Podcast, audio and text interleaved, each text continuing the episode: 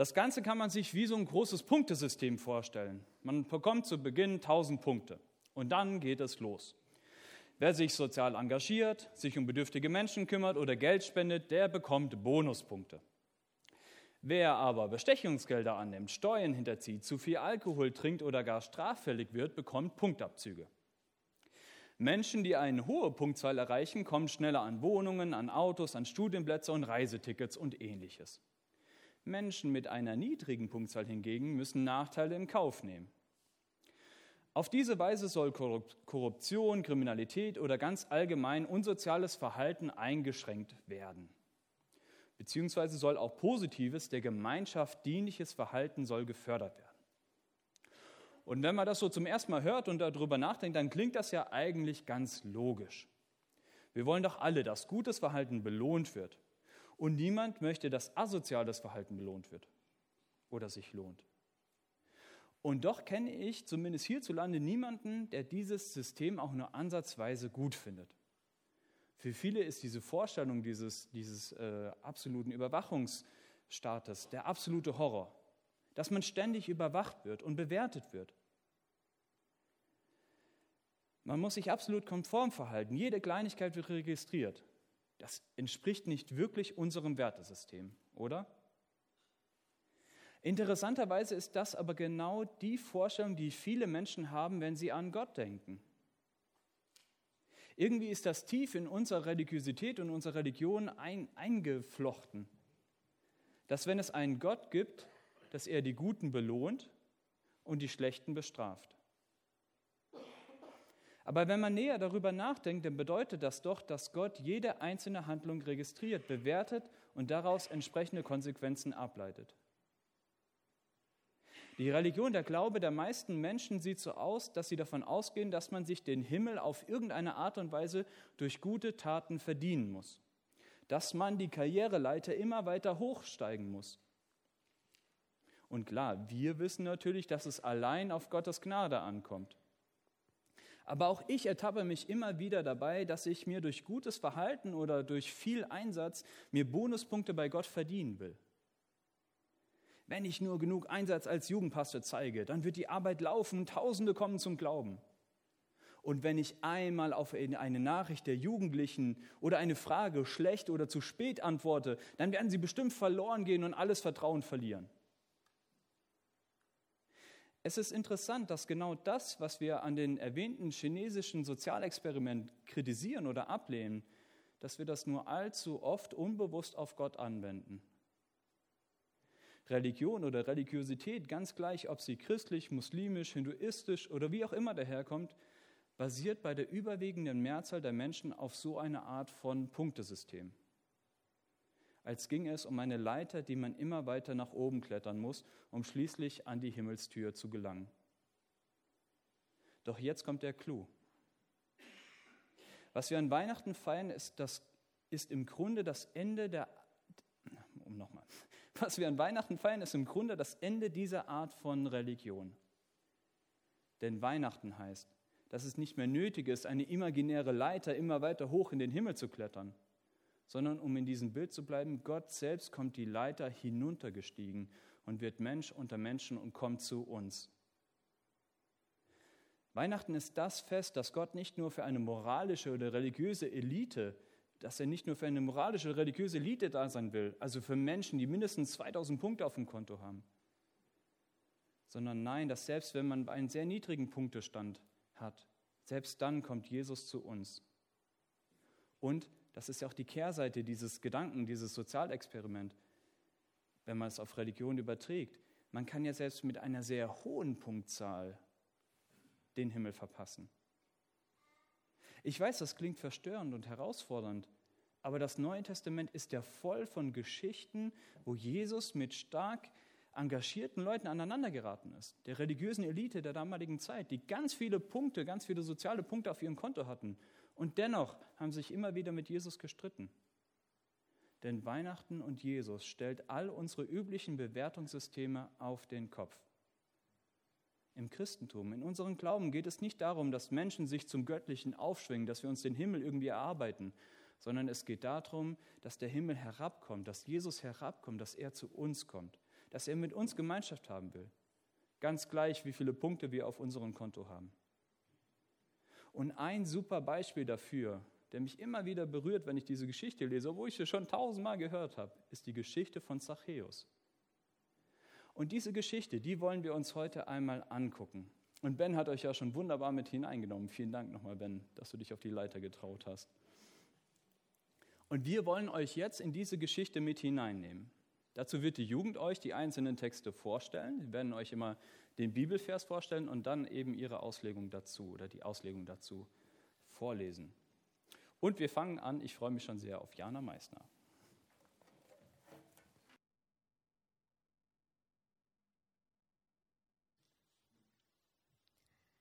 Und er, Jesus, ging nach Jericho hinein und zog hindurch. Und siehe, da war ein Mann mit Namen Zachäus, der war ein Oberer der Zöllner und war reich. Und er begehrte Jesus zu sehen, wer er wäre, und konnte es nicht wegen und konnte es nicht wegen der Menge, denn er war klein von Gestalt. Zachäus war ein Mann, der in einem sozialen Bewertungssystem einen ziemlich niedrigen Punktestand gehabt hätte. Zöllner zu sein ist heute ein ehrenwerter Beruf, doch zur Zeit Jesu galten Zöllner als Abschaum. Das fängt damit an, dass sie mit den Römern zusammenarbeiteten. Die Römer waren, bei all, waren, da, waren die bei allen verhassten Besatzungsmacht, gewalttätig und brutal. Man konnte sich nicht wirklich gegen sie wehren. Aber man mied sie, wo es nur ging. Auf gar keinen Fall arbeitete man mit diesen Leuten zusammen. Wer das tat, wurde sozial geächtet. Das wiederum brachte die Zöllner dazu, zusätzlich zum vom Rom verordneten Zoll noch saftige Aufschläge zu erheben, die dann in die eigene Tasche flossen. Wenn schon sozial geächtet, dann bitte mit einem Grund. Und hier sehen wir, wie fragwürdig so ein Punktebewertungssystem ist, das es ja nicht nur in China gibt, sondern das die meisten von uns irgendwo in ihrem Herzen tragen. Denken wir mal darüber nach. Zachäus, so heißt es hier, war auf klein von Gestalt. Vielleicht ist es nur eine Fantasie, aber wir hatten auf unserer Schule einen kleinwüchsigen Menschen. Kinder sind oft grausam. Der Junge musste ordentlich Spott ertragen und viele machten ganz einfach einen Bogen um ihn. War es vielleicht auch das Schicksal des Zachäus, dass er von früh auf gehänselt, verspottet, bemitleidet oder auch gemieden wurde? dass er sich als Außenseiter schon früh entschied, mit den Römern zusammenarbeiten, zusammenzuarbeiten, weil die Hände dringend nach Leuten suchten. Was dann folgte, war ein sich immer wieder weiter verstärkter Kreislauf von Abgrenzung und Ausgrenzung. Zachäus arbeitete mit den Römern zusammen, also wurde er gemieden. Er wurde gemieden, also rächte er sich und erhöhte die Zollgebühren. Die, das wiederum führte dazu, dass man ihn erst recht hasste. Und als Jesus, der berühmte Rabbi, in die Stadt kam, machten sich die Leute ein Vergnügen daraus, den kleinwüchsigen Zachäus nicht nach vorne zu lassen. Der sollte Jesus nicht zu sehen bekommen. Kinder bitte nach vorne, Erwachsene in die zweite bis zehnte Reihe und du, Zachäus, bitte ganz nach hinten.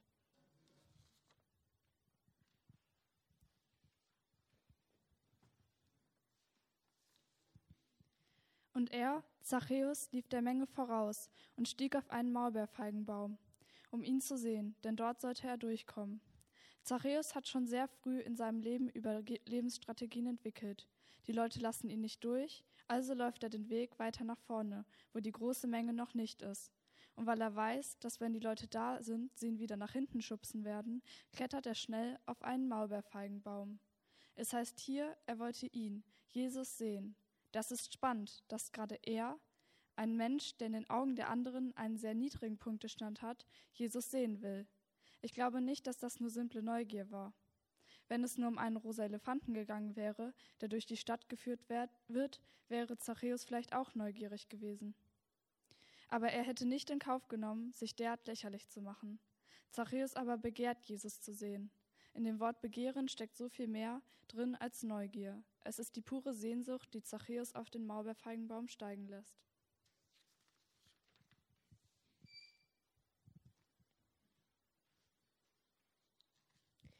Und als Jesus an die Stelle kam, sah er auf und sprach zu ihm, Zachäus, steig eilend herunter, denn ich muss heute in deinem Haus einkehren. Als, und er stieg eilend herunter und nahm ihn auf mit Freuden. Maulbeerfeigenbäume. Ich habe die mal gegoogelt, die sind nicht nur hoch, sondern haben auch richtig viel Laub und das ist auch dicht. Damit schlägt Zachäus zwei Fliegen mit einer Klappe. Zum einen kann er Jesus perfekt sehen, wenn er einen guten Ast findet, zum anderen kann er sich darin gut verstecken. Sehen, aber nicht sehen lassen. Das ist auch ein verbreitetes religiöses Konzept. Erstmal nur gucken, nicht anfassen. Ich glaube, das ist auch erstmal völlig okay. Es gibt im, viel, im Leben vielerlei Gründe, ähm, sich erstmal Zeit zu nehmen, bevor man in irgendeiner Weise sich selber zeigt. Das ist, wie gesagt, völlig okay. Nun müssen wir wissen, Jesus sieht, sieht uns auch in einem noch so dichten Maulbeerfeigenbaum. Als Jesus an die Stelle kam, sah er auf und sprach zu ihm, Zachäus. Das ist eine Schlüsselerfahrung, die jeder macht, der sich mit Jesus ein wenig beschäftigt. Die irgendwo in einem Maulbeerfeigenbaum sitzen und sich vielleicht äh, nur ganz intellektuell mit der Person Jesu auseinandersetzen so wie Lee Strobel, der preisgekrönte Gerichtsreporter der Chicago Tribune. Er war Atheist und als seine Frau zum Glauben kam, setzte er alles daran, ein Buch zu schreiben, in dem er mit äh, journalistischer Finesse Stück für Stück versuchte zu widerlegen, was die Bibel über Jesus Christus sagen, sagte. Und er wurde selber dabei zum Christ. In dem Moment, in dem wir beginnen, uns mit Jesus zu beschäftigen, kommt es früher oder später zu dem Punkt, wo wir, wo wir spüren, er sieht uns und spricht uns an. Zachäus, sagte Jesus. Er nannte ihn bei seinem Namen. Im Christentum geht es nicht darum, in, auf irgendeine Leiter hochzusteigen oder in einem Punktebewertungssystem gut abzuschneiden. Es geht darum, dass Jesus Christus uns anschaut und beim Namen nennt und ein Gespräch mit uns beginnen will. Das erlebt Zachäus hier. Steig eilend herunter, sagt Jesus, denn ich muss heute in deinem Haus einkehren. Ich muss.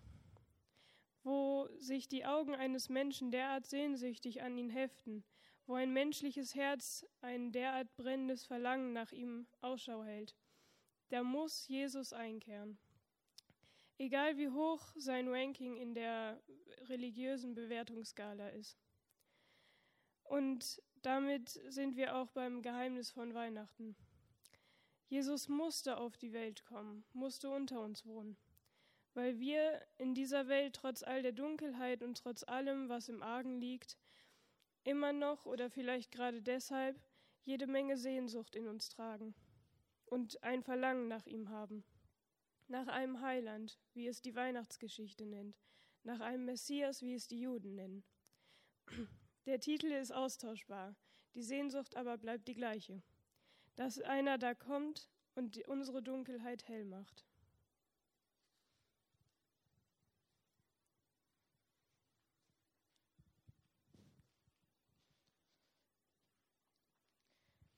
Da sie das sah, das, da sie das sahen, murrten sie alle und sprachen: Bei einem Sünder ist er eingekehrt. In einem, in einem alten Weihnachtsgebet heißt es: als die Nacht am dunkelsten war, bist du Gott vom Himmel herabgestiegen und hast Wohnung genommen. Als, Menschen, als Mensch unter Menschen. Das ist die Botschaft von Weihnachten. Du musst nicht die Leiter immer weiter hinaufklettern, sondern Gott ist in Jesus Christus vom Himmel herabgestiegen, das herabgestiegen. Das ist eine gute Nachricht für Menschen wie Zachäus. Freilich ist diese Nachricht auch ziemlich verstörend für all jene, die sich sehr viel weiter oben auf der Leiter wähnen.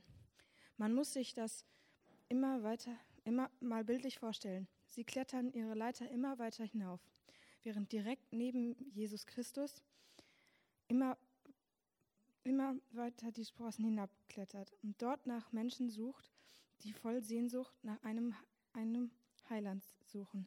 Menschen wie Zachäus.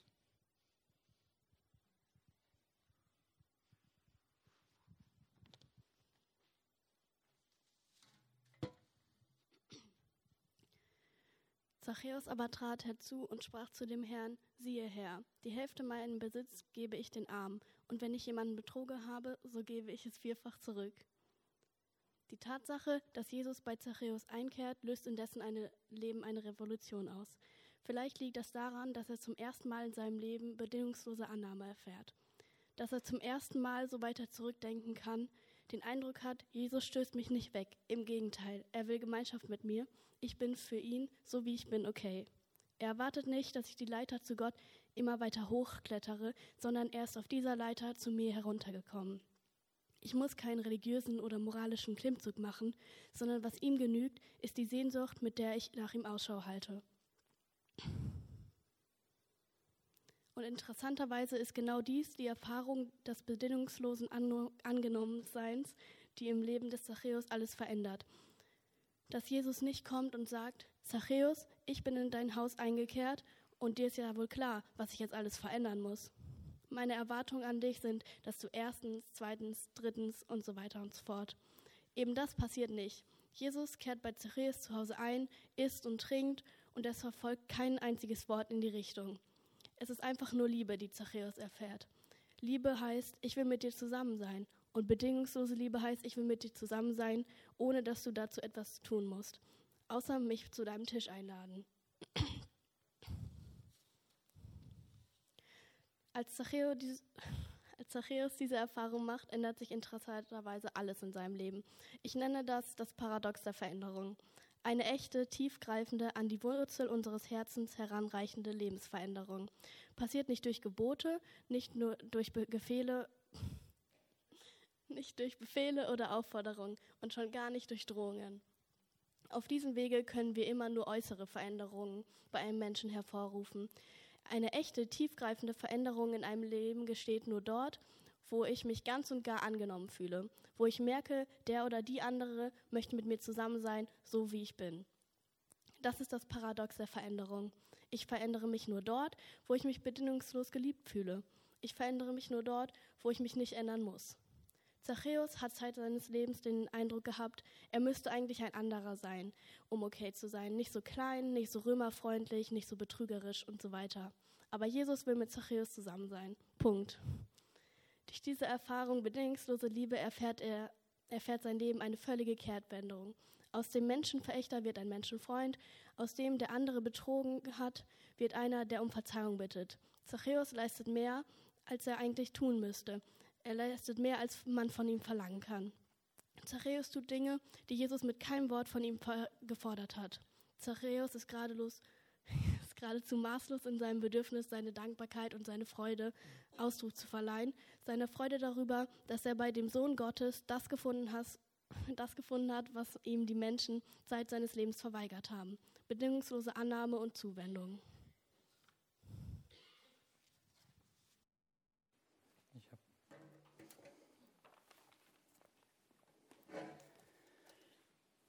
Jesus aber sprach zu ihm, heute ist diesem Haus Heil widerfahren, denn auch er ist ein Sohn Abrahams. Denn der Menschensohn ist gekommen, zu suchen und selig zu machen, was verloren ist. Heute ist diesem Haus Heil widerfahren, nicht nur dem Zachäus. Auch die Menschen um ihn herum erleben das, aufgrund der Begegnung von Zachäus mit Jesus. Erst die Menschen in seiner unmittelbaren Umgebung und dann in immer weiter ausbreitenden Kreisen, wie bei einem Stein, der ins Wasser fällt. Wenn Jesus in das Leben eines Menschen einkehrt, dann bleibt das nie folgenlos. Liebe verändert alles, vor allen Dingen bedingung, bedingungslose Liebe. Zachäus hat die Erfahrung bedingungsloser Liebe gemacht und kann anschließend gar nicht anders, als diese Erfahrung auch weiterzugeben. Weihnachten ist das Fest, das Gott in Jesus Christus mit uns Gemeinschaft haben möchte. Sehr persönlich, sehr konkret. Ob wir jetzt ganz oben auf der Leiter stehen oder eher weiter unten. Alles, was wir brauchen, ist die Sehnsucht nach Heil in unserem Leben. Die Sehnsucht nach Gott, dass er auch in unserem Leben es hell machen kann. Denn der Menschensohn, also Jesus, ist gekommen, um zu suchen und selig zu machen, was verloren ist. Überall im Leben, wo wir uns verloren fühlen, hat Jesus den Auftrag, uns zu suchen und uns zu finden. Wir können von Zachäus lernen. Seine Sehnsucht nach Jesus, dieser Wunsch, ihn unbedingt treffen zu wollen. Und das ist auch Jahr auf Jahr mein großer Wunsch für Weihnachten. Das wünsche ich mir jedes Jahr aufs Neue. Dass ich neben all den Weihnachtsstress und den vielen Weihnachtsgottesdiensten und was auch immer, dass ich eine ganz persönliche Begegnung mit Jesus habe. Und jedes Jahr auf Neue treibt mich diese Sehnsucht an. Ich möchte Jesus begegnen an Weihnachten. Ich möchte diesen einen Moment haben oder auch ganz viele Momente, aber diesen einen Moment, wo ich wirklich merke, ich sitze auf dem Baum, ich habe mich irgendwo versteckt, ich habe mich irgendwo verrannt, aber Jesus kommt zu mir und er spricht mich an. Bernhard, ich will heute dein Gast sein. Bernhard, ich will heute dir begegnen. Wir können von Zachäus lernen, einfach mal runterzukommen. Vom Baum unserer Erwartungen, vom Perfektionsdruck, von den ganzen religiösen Erwartungen. Und uns das immer wieder bewusst machen, obwohl wir es wissen, aber es immer wieder bewusst machen. Nicht wir müssen zu Gott aufsteigen. Nein, Gott kommt zu uns. Und wir dürfen uns von Jesus finden lassen. Ich bin überzeugt, dass Jesus auch heute noch zu jedem Einzelnen von uns geht, wie er es damals bei Zachäus gemacht hat. Und ob wir gerade auf einem Baum sitzen oder irgendwo gemütlich auf dem Sofa sitzen oder bei Edeka an der Schlange stehen, weil die ja wieder durch den ganzen Laden geht, weil alle auf den letzten Drücker einkaufen. Jesus kommt zu uns und er sagt, ich will heute dein Gast sein.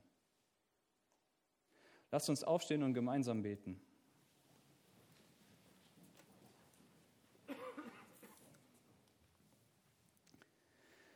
Jesus, ich danke dir, dass du von Himmel herabgestiegen bist. Danke, dass du Gemeinschaft mit uns haben möchtest und dass du uns liebst, so wie wir gerade sind. Manchmal stehen wir recht oben auf der Lebensleiter. Bewahre uns in solchen Momenten dazu, auf andere herabzusehen. Lass uns nicht stolz, sondern dankbar sein. Und lass uns nicht satt und zufrieden werden, sondern halte die Sehnsucht nach dir in uns wach. Manchmal haben wir den Eindruck, auf der Leiter ganz unten zu stehen. Teils aus eigener Schuld, teils weil uns die Umstände dazu getrieben haben. Lass uns aber bitte nicht resignieren oder zynisch werden. Öffne uns das Geheimnis von Weihnachten, dass du gerade auch für uns in diese Welt gekommen bist, dass du gerade auch in unserem Leben einkehren möchtest, wie du das damals bei Zachäus getan hast. Schenke uns diese tiefe weihnachtliche Erfahrung von bedingungsloser Liebe, jeden einzelnen von uns. Amen. Wir starten jetzt in eine Zeit des Lobes.